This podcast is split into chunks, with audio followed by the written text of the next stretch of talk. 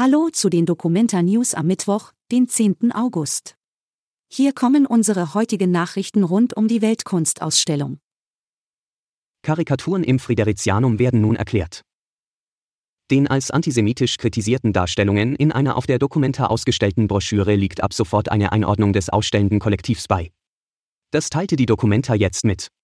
Darin weist das Kollektiv Archive der Frauenkämpfe in Algerien die erhobenen Vorwürfe zurück.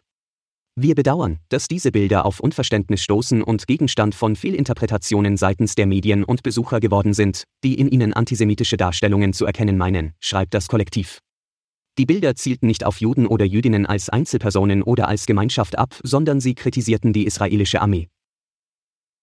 Projekt für kulturelle Bildung wird im Glaspavillon an der Kurt-Schumacher-Straße ausgestellt. Was machen Jugendliche, wenn sie Raum bekommen, um sich kreativ entfalten zu können? Diese Frage haben sich die Beteiligten des Projekts Kurt gestellt, das kulturelle Bildung während der Dokumenta in den Vordergrund rückt. Mit Kurt schaffen wir einen gut erreichbaren Kreativort für junge Menschen mitten in Kassel und machen kulturelle Bildung und die Ergebnisse künstlerisch kreativer Projekte von Kindern und Jugendlichen sichtbar, sagt Kulturdezernentin Susanne Völker.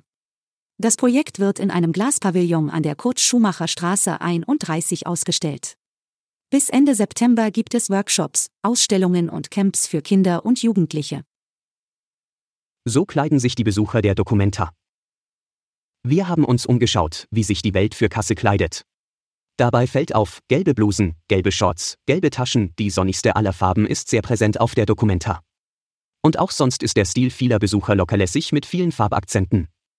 Laut Modebloggerin Kim Ahrens zeigt die Mode, die auf der Documenta zu sehen ist, den Zeitgeist der Kunst. Und zwar, alles kann, nichts muss.